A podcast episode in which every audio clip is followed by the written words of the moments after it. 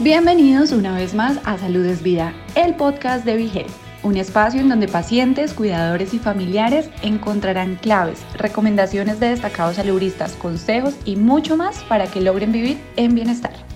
En esta oportunidad, en Salud es Vida, la hematóloga oncóloga Melissa Alcina comparte detalles sobre mieloma múltiple, un tipo de cáncer de la médula ósea que afecta aproximadamente al 1% de la población mundial. A su vez, Maricel Brignoni, diagnosticada a los 35 años con esta condición, envía un mensaje a otros pacientes destacando la importancia de educarse para enfrentar la enfermedad. Reprodúcelo y escúchanos.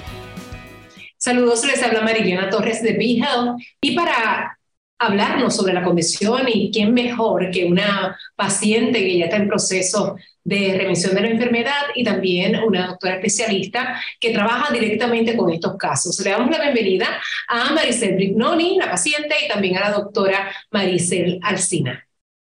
¿Qué tal? ¿Cómo se encuentran? Saludos. Muy bien, Vamos a hablar un poquito, doctora, vamos a comenzar con usted sobre el mieloma múltiple. ¿Qué es lo que debe saber la persona y cómo se define exclusivamente esta afección de salud? Sí, pues este es un tipo de cáncer de la sangre y la médula ósea que afecta más o menos al solamente al 1% de la población. Es una enfermedad rara, pero es la segunda malignidad de la sangre eh, más común. Entonces afecta usualmente a pacientes mayores de 65 años, pero yo, por ejemplo, que me especializo en mieloma y eh, todo lo que veo son pacientes de mieloma, veo pacientes tan jóvenes como en sus 20 hasta obviamente gente muy, muy mayor. Eh, la enfermedad desafortunadamente no se puede curar, pero han habido unos avances increíbles en el tratamiento y en los tratamientos para esta enfermedad y ahora los pacientes con mieloma pueden vivir muchos años eh, con tratamiento y se ha convertido un poco más en una enfermedad eh, crónica, aunque obvio como todavía no la podemos curar, pues queda mucho trabajo por hacer, ¿cierto? Para llegar algún día a la cura. Maricel, ¿qué tal si nos hablas un poco de los síntomas que alertaron que algo estaba pasando? Sí, mira, este, en mi caso, como dice la doctora, pues yo, tenía 35 años, acababa de dar a luz y en muchas ocasiones tenía mucho dolor de espalda y cansancio. So, uno que es un workaholic lo que piensa es, tengo desgaste físico y pues esto pasará.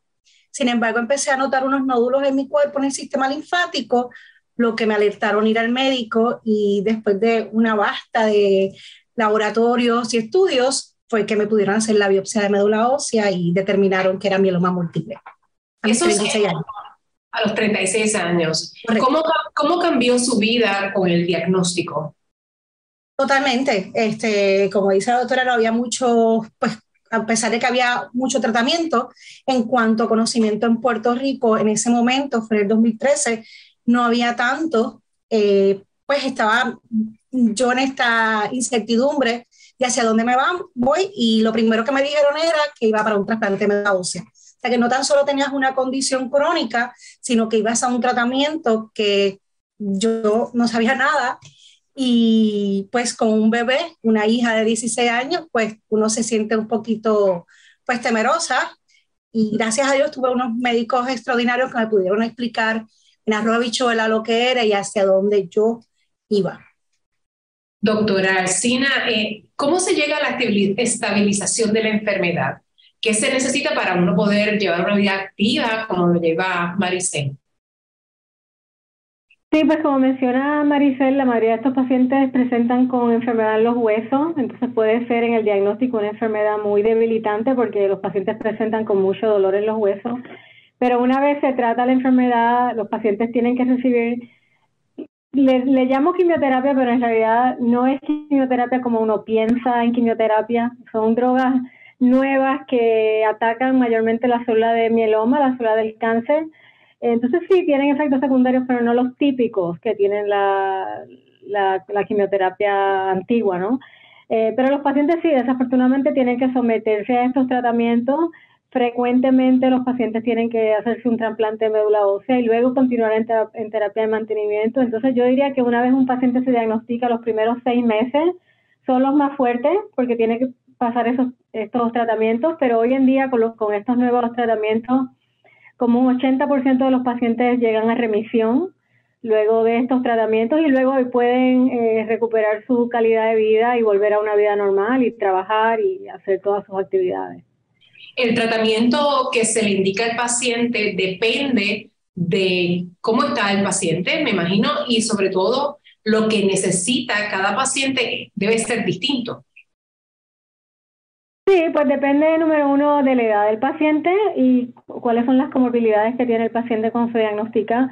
Y también podemos caracterizar la enfermedad un poco y, y, clasificar los pacientes que tienen un mieloma, por ejemplo, más agresivo, de alto riesgo, versus un mieloma que sabemos que se va a comportar un poco mejor y, y de acuerdo a eso eh, eh, decidimos el, tratamiento.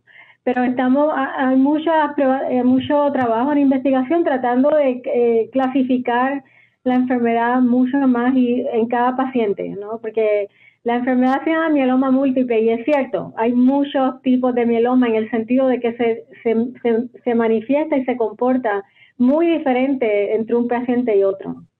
¿Cómo se sabe si el tratamiento está funcionando?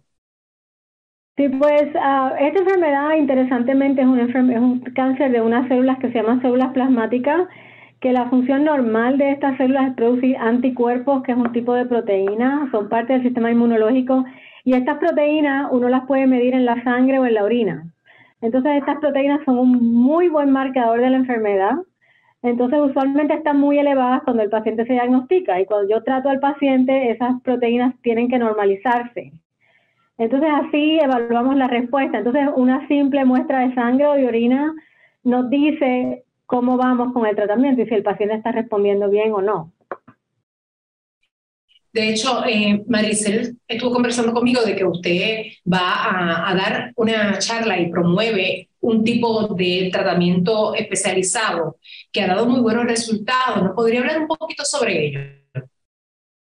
Sí, bueno, pues vamos a estar el, el próximo sábado, el 11 de marzo, en el uh, Hotel Aloft en San Juan, Puerto Rico, ofreciendo un evento educativo para pacientes de mieloma y sus familiares. Este evento tiene dos propósitos. Número uno, eh, educar a los pacientes sobre unos tratamientos nuevos que estamos ofreciendo para mieloma en recaída. Eh, básicamente es inmunoterapia eh, y son unos tratamientos que han cambiado básicamente como tratamos el mieloma y han, han, dado, es una oportunidad para los pacientes que tienen mieloma en recaída de, de volver a tener una remisión cuando ya han tenido la enfermedad por muchos años y han recaído varias veces este, este tratamiento se llama CAR-T, ese es el nombre en inglés, pero es, básicamente es inmunoterapia. Eh, y, el, y el otro propósito de esta, de esta reunión es hablarle a los pacientes a sus familiares de un estudio que se llama el estudio PROMISE, eh, porque resulta ser que todo paciente que tiene mieloma, antes de que se diagnostique el mieloma, tiene otra enfermedad precursora del mieloma, que se llama eh, gamopatía monoclonal de significado incierto. Creo que así es que se dice en español. MGUS, MGOS. Le, y eso básicamente es que los pacientes hay un crecimiento leve de esta célula, hay una proteína normal en la sangre.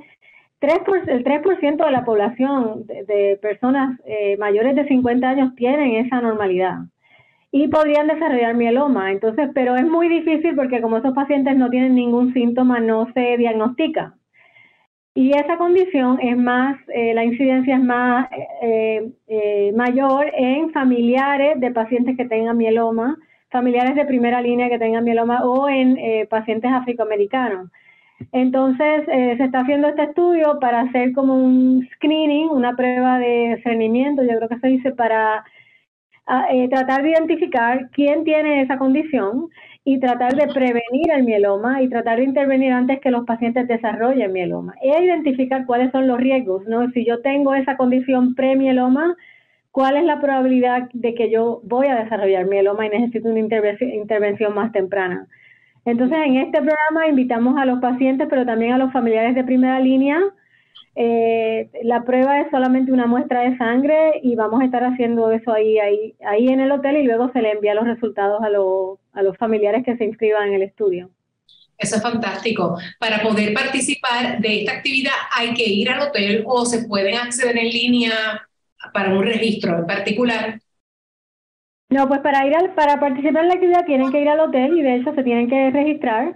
El evento es gratuito, vamos a tener desayuno, y como le digo, el evento educativo y registrando pacientes para este estudio PROMIS. Pero si hay, eh, si hay personas que no pueden asistir, si en el web pueden, pueden eh, accesar promise.org o Promise Study y ahí se pueden inscribir los familiares de primera línea, los pacientes de mieloma y les mandan el kit a su casa para que se saquen la sangre y se puedan hacer esta prueba a ver si tienen la enfermedad precursora del mieloma. Muy bien, gracias doctora. Maricel, ¿qué mensaje usted le puede llevar a, las personas que reciben, han recibido quizás un diagnóstico y están un poco temerosos? ¿Qué es normal? Mira, yo creo que sí es normal definitivamente. Lo más importante es la educación. Eh, cuando una persona tiene la mayor información puede tomar unas mejores decisiones todo paciente que tenga la oportunidad de llegar el 11 de marzo a la sería excelente porque es la oportunidad de traer médicos expertos de habla hispana de nuestro lenguaje y nos puede explicar y podemos dialogar de una forma abierta como una mesa redonda y expresar nuestras inquietudes y nuestros miedos. Eh, la oportunidad de poder tener tratamientos tan avanzados como los que están teniendo hoy día eh, las farmacéuticas con esta condición. A mí me ha dado una oportunidad de poderme disfrutar a mi hijo, de, de ya tiene 13 años, mi, mi hija ya se graduó de dos bachilleratos y nadie me cree que yo llevo dos trasplantes de médula ósea y es por el continuo este, cuidado que tengo con mis médicos, el continuo estudio que tengo eh, entre Twitter, Facebook, educándome en todos los aspectos. O sea que para mí eh, un grupo de apoyo sería excelente el poder que las personas vayan y, dialogar de paciente a paciente o familiar o cuidador a paciente y puedan entender un poquito más. Es, bien importante tener el mayor conocimiento posible. ¿Algún teléfono, algún teléfono o alguna dirección electrónica a la cual quieran referir ambas a los pacientes que nos están viendo en estos momentos? Mira, me pueden llamar al 787-210-4201 y en Facebook me pueden buscar en Dot for Life, de OT número 4, Life. Y ahí siempre mantengo informadas a las personas de lo que es mieloma múltiple. Muy bien, muchas gracias por la labor que realizan, doctor Ersina, y también a Maricel Priploni. Gracias por estar con nosotros. Y mucho éxito en la actividad, estaremos pendientes de la misma. Gracias, gracias por participar. Esta es toda la información que tenemos desde BeHealth. Si te gustó el contenido, no olvides seguirnos en tus redes sociales favoritas. Nos encuentras como Vigel PR. Todos los temas de interés para alcanzar tu bienestar hacen parte de Salud es Vida, el podcast de Vigel.